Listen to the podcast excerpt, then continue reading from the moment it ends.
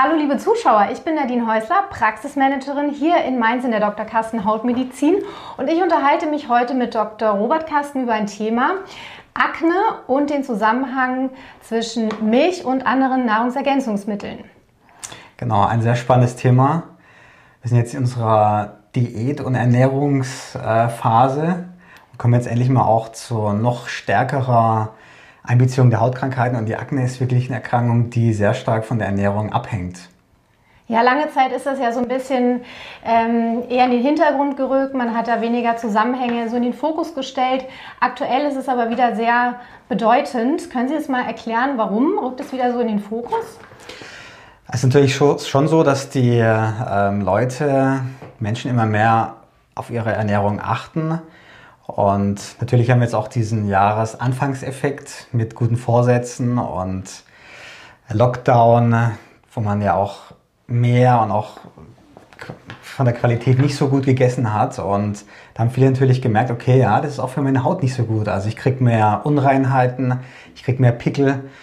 Und ähm, viele machen sich dann auf die Suche, wie kann das denn äh, mit eventuell meiner Ernährung zusammenhängen, weil das liegt natürlich auch nahe, weil das ja auch etwas ist, was dann viele eben verändert haben und nicht zum Positiven verändert haben. Mhm. Und auch in den Medien ist es natürlich ein Thema. Ähm, die Ernährung ist ja eigentlich schon immer das Thema der Menschen gewesen und mit der Ernährung äh, positiv die Gesundheit beeinflussen oder sogar zu heilen, ist natürlich auch in äh, der Volksheilkunde und in der Naturheilkunde ganz äh, weit verbreitetes Thema. Mhm. Aber auch bei uns natürlich. Ja. ja. man könnte ja denken, dass ähm, die Akne ist ja gekennzeichnet durch eher teigdrüsenreiche und fettige Haut. Man könnte ja jetzt irgendwie den Schluss ziehen, dass dann fettige Nahrungsmittel besonders schlecht sind. Ähm, ist ja auch teilweise so, aber vor allen Dingen Milch und auch Nahrungsergänzungsmittel rücken gerade in den Fokus. Das stimmt, also die, äh, es gibt ähm, ein ähm, Hormon, über das wir schon häufig gesprochen haben, das ist IGF-1 oder IGF-1, was eben bei der Akne eine große Rolle spielt. Das führt zu einer verstärkten Talgproduktion, zu einer Verhornung, das heißt, der verstärkte Talg kann nicht richtig abfließen.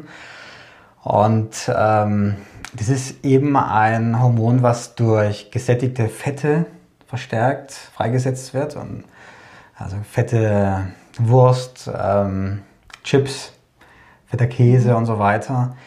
Aber eben auch die Milch ist ja letztendlich ein äh, Anabolikum. Denn äh, es wird ja von der Kuh oder von der Ziege oder vom Schaf, eben auch vom Menschen natürlich, für die, die, den Aufbau und äh, das Wachstum des Nachwuchses eigentlich extra bereitgestellt und die Natur hat sich ja über die vielen Millionen Jahre, Jahrtausende, ähm, lange Zeit wirklich immer dann auch die, die besten Milchproduzenten sozusagen gefördert, neben die natürlich auch bessere Überlebenschancen hatten. Insofern ist das, was wir äh, als Milch zu uns nehmen, schon ein echter Anabolikum-Cocktail, und kann eben auch dann zu diesen äh, Nebenwirkungen führen, wie beispielsweise äh, Akne, aber es kann auch die Schuppenflechte negativ beeinflussen, aber auch äh, andere Erkrankungen wie Ekzemerkrankungen, also Neurodermitis.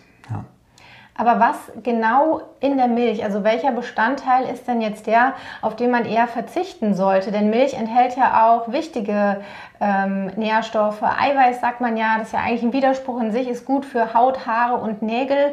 Ähm, aber was ist denn dann das, worauf ich verzichten soll? Und was kann ich denn tun, wenn ich ähm, irgendwie trotzdem gerne mal Milch trinke oder, oder einen Milchkaffee? Sicherlich ist nichts dran verkehrt, ein Cappuccino zu trinken oder einen Milchkaffee. Ähm, nur die äh, häufige, also beziehungsweise die dauerhafte und Aufnahme und auch die Aufnahme in größeren Mengen ist für den erwachsenen Menschen eigentlich nicht geeignet. Ähm, es gab eine Zeit, da hat die äh, Milchproduktion bzw. die Milchwirtschaft einen Einbruch gehabt und dann wurde geguckt, okay, wie können wir den Absatz ankurbeln. Dann kam ja dieser, ähm, dieser Reklamespruch, Milch macht müde Männer munter, also diese Alliteration. Mhm. Und da wurde auch dann damit ähm, darauf angespielt, dass eben die Milch auch was für Erwachsene ist oder die Oma äh, die 100 Jahre alt ist und jeden Tag ihr Glas Milch trinkt. Also es gibt schon äh, auch ähm, positive Wirkungen der Milch. Die hängen natürlich mit den Bestandteilen der Milch zusammen. Das sind eben die Eiweiße, aber die, diese Eiweiße, die werden eben gerade dann äh, wirken als Trigger für dieses IGF-1. Calcium ist natürlich enthalten. Es sind auch echte Hormone enthalten in der Milch. Und ähm, im Grunde ist es so, dass ein erwachsener Mensch keine Milch braucht. Also er kann seinen Eiweißbedarf und seinen Calciumbedarf äh, auch anderswo decken. Ähm, und vor allem äh, ist es halt die äh, frische Milch, die dafür verantwortlich ist und die Milchprodukte, die fermentiert sind, also das heißt, die durch Enzyme schon verändert sind, wie Kefir, Joghurt, Käse, die sind eben nicht mehr so aktiv, hormonell aktiv und die vertragen auch Erwachsene viel, viel besser. Es ist ja auch so, die Kinder haben ja ein Enzym im Darm, das heißt Laktase. Das spaltet den Milchzucker auf. Also die Laktose ist der Milchzucker und der wird aufgespalten durch die Laktase. Und normalerweise verlieren wir Menschen dieses Enzym im Laufe unseres Lebens. Also wir können gar keine Milch mehr aufschließen, weil uns dieses Eiweiß fehlt. Aber weil wir schon relativ lange in einer Zivilisation leben, haben wir wieder diese Fähigkeit entwickelt, Laktase zu bilden und somit auch Milchprodukte ähm, aufzuschlüsseln. Ähm, trotzdem ist es halt nicht gesund für uns Erwachsene, dieses regelmäßige äh, Trinken von frischer Milch ähm, in größeren Mengen. Dann ist es ja eigentlich ganz naheliegend, dass äh, viele Menschen auch so eine Milchunverträglichkeit haben oder Milchzuckerunverträglichkeit, ja. weil sie eben die Laktose darin nicht vertragen. Genau, das sind eigentlich die normalen. Das sind die normalen sozusagen. das sind quasi die normalen, die den ursprünglichen Zustand haben und ähm, manche haben eben sozusagen einen Bonus dazu entwickelt, dass sie eben auch Milchprodukte verwenden können. Aber wenn sie das dann halt häufiger machen, dann müssen sie halt auch mit diesen Konsequenzen leben. Ähm, Milch ist ja echt schon sehr, sehr lange untersucht worden und immer wieder untersucht. Auch die Milchkonzerne untersuchen das immer wieder äh, auf Gesundheitsförderung oder Gesundheitsschädigung. Und man, ist, man kann sagen, es ist nicht ganz eindeutig das Bild. Aknefördernd ist es sicherlich. Es kann auch bestimmte Krebsarten fördern, wie Prostatakrebs, Brustkrebs und Lungenkrebs, aber es hat auch ähm, förderliche Eigenschaften, indem es ähm, die Regeneration des Körpers ankurbeln kann, einfach auch über dieses IGF-1, einfach dass halt äh, die beispielsweise eine Wundheilung verbessert werden kann durch dieses IGF-1. Aber es ist wirklich so, man braucht es nicht unbedingt. Es kann äh, positive Effekte haben. Wer die negativen Effekte meiden äh, möchte, der kann das ohne weiteres machen, ohne da irgendwas zu verlieren. Und er kann ja immer noch die fermentierten Milchprodukte zu sich nehmen. Mhm. Ja. Was ich super interessant finde, ich habe gelesen, dass tatsächlich Bevölkerungsgruppen ähm, Akne zum Beispiel gar nicht haben, weil sie eben nicht diesen westlichen Lebensstil haben, so wie wir das zum Beispiel haben. Ist es denn richtig, dass also die Akne quasi wie eine Zivilisationskrankheit ist, dass wir das eigentlich gar nicht bräuchten, wenn wir uns komplett anders ernähren würden. Korrekt. Es gibt einen äh, Forscher in Deutschland, das ist der Professor Melnick und sein Hauptthema ist ähm, auch die Akne als Zivilisationskrankheit. Und Völker, die jetzt nicht unsere westliche Ernährung haben, äh, die haben auch keine Akne. Also beispielsweise Eskimos haben keine Akne, bis sie halt dann äh, unseren Lebensstil annehmen und viel Süßes essen, also äh, Produkte, die schnell den Blutzuckerspiegel ansteigen lassen, auch eben diese gesättigten Fette und auch die Milchprodukte. Und dann kriegen die, diese Völker auch Akne, obwohl sie es vorher gar nicht hatten. Das ist natürlich schon ein deutlicher Hinweis darauf, dass die Ernährung eine große Rolle spielt bei der Akne. Das ist nicht der, der alleinige Ursprung der Akne. Natürlich spielen die Hormone, vor allem die männlichen Geschlechtshormone, die Androgene eine große Rolle. Aber die triggern dann eben das Wachstum und auch die, das Freisetzen von dem IGF-1, was dann die Akne fördert. Aber was auch wichtig und interessant ist, ähm, wer so ein bisschen äh, Muskel aufbauen will, das müssen ja nicht unbedingt die äh, Bodybuilder sein, sondern auch Leistungssportler oder Hobby-Leistungssportler, mhm. die nehmen ja oft ein Produkt zu sich, das heißt Whey. Und das ist Molke. Mhm. Äh, Molkepulver ist ja so mit der Hauptbestandteil von irgendwelchen Muskelaufbaupräparaten und da ist halt echt ganz viel von äh, dem äh, von den Stoffen drin, die eben dann auch die Akne fördern. Das ist ein, äh, sozusagen ein Beiprodukt bei der Käseherstellung und ähm, wird dann eben zum Muskelaufbau verwendet, weil es halt die Proteine hat, ähm, die dann auch beim Muskelaufbau verwendet werden können. Aber da muss man vorsichtig sein.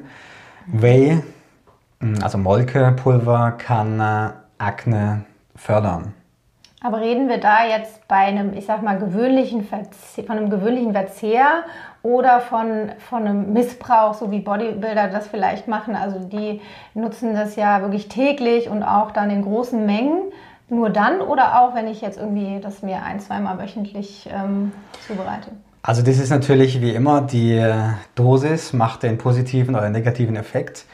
Aber es gibt eben auch Menschen, die haben ganz empfindliche Rezeptoren und für die reicht dann auch schon eine geringe Menge von diesem Milch, von diesen Milcheiweißen und den ganzen Milchinhaltsstoffen aus, dass sie Probleme mit der Haut bekommen.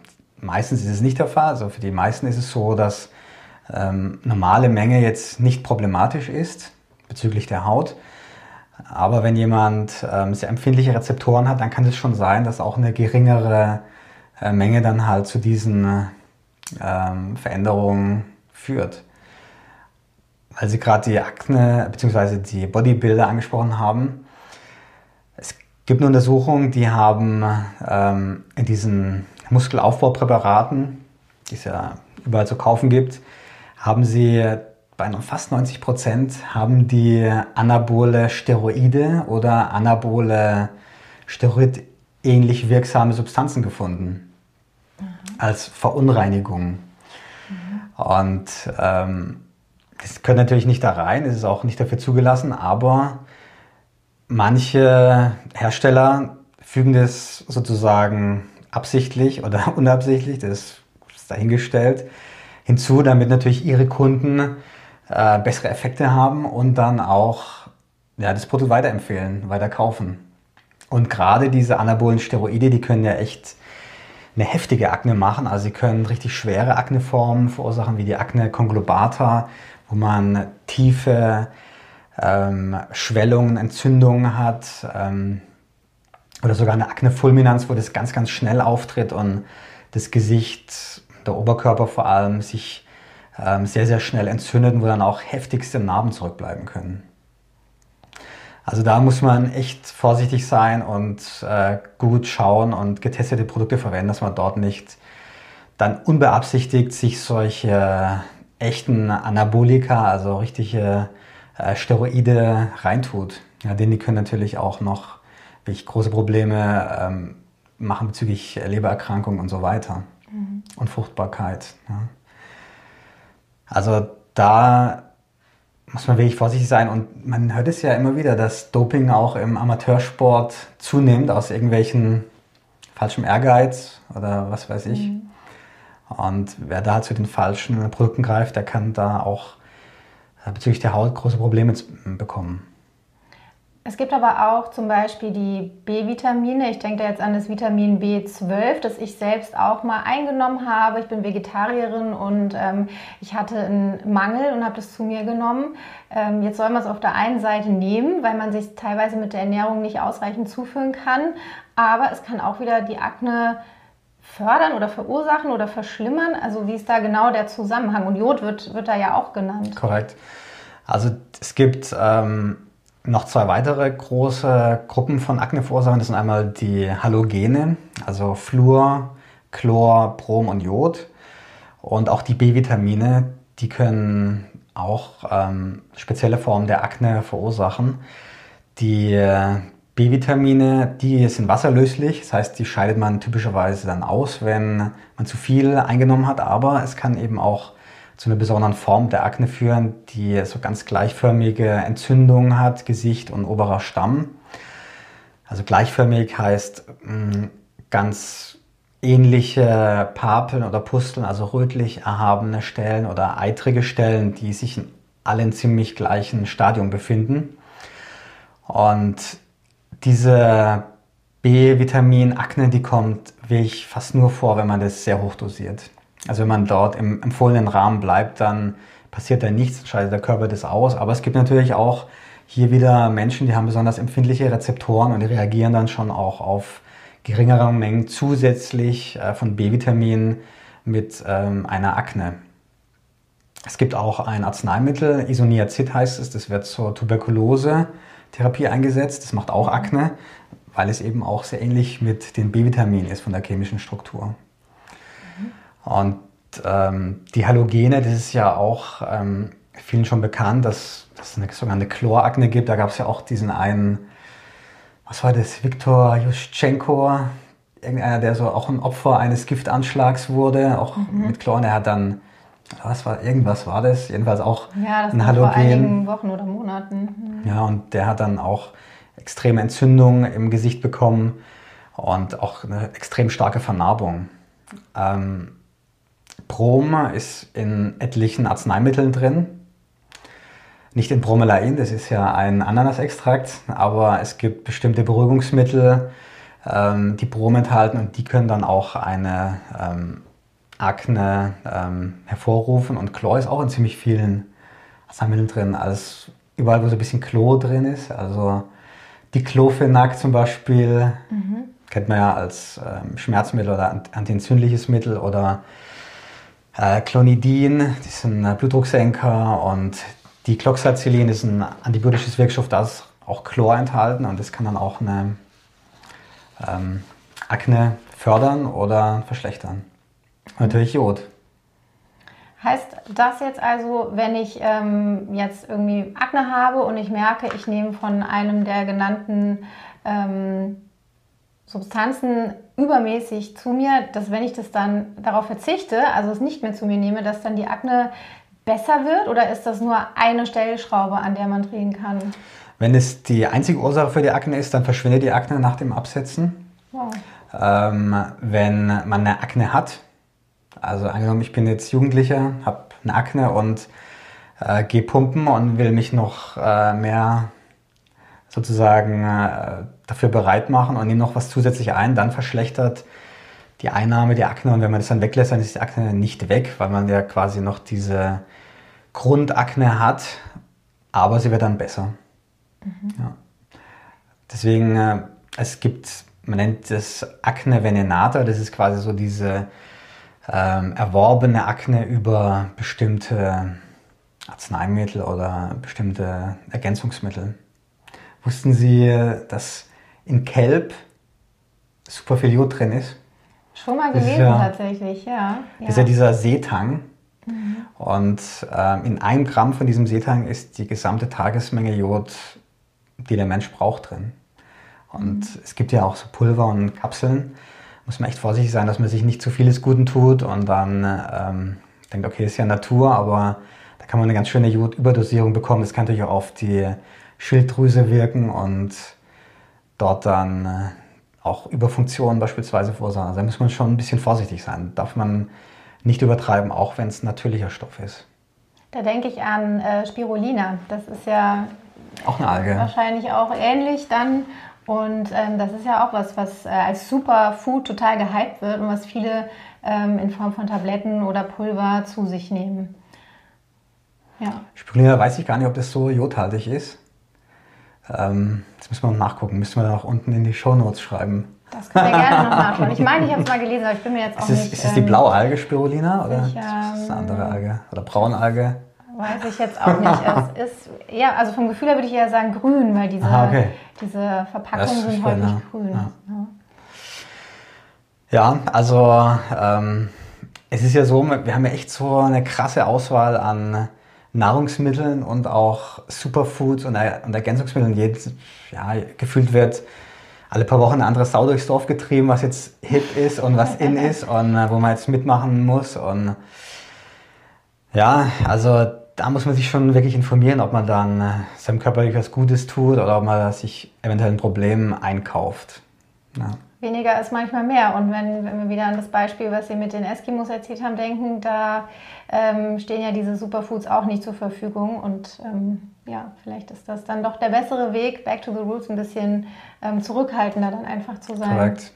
Ja, auch ich meine, die, die Japaner, glaube ich, leben am längsten weltweit und mhm. auch diese in den mediterranen Ländern ist es ja auch so, dass die Leute super lang leben und die nehmen ja jetzt nicht diese ähm, Extreme Superfoods zu sich vorwiegend, sondern die essen einfach auch nicht so viel.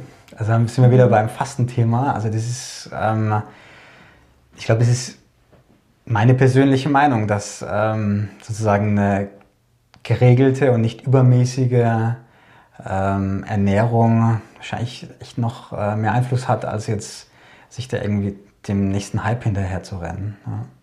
Eine Frage habe ich doch auch noch. Ähm, Schokolade, Zucker wird ja auch immer im Kontext mit unreiner Haut, mit Pickel, mit Akne genannt.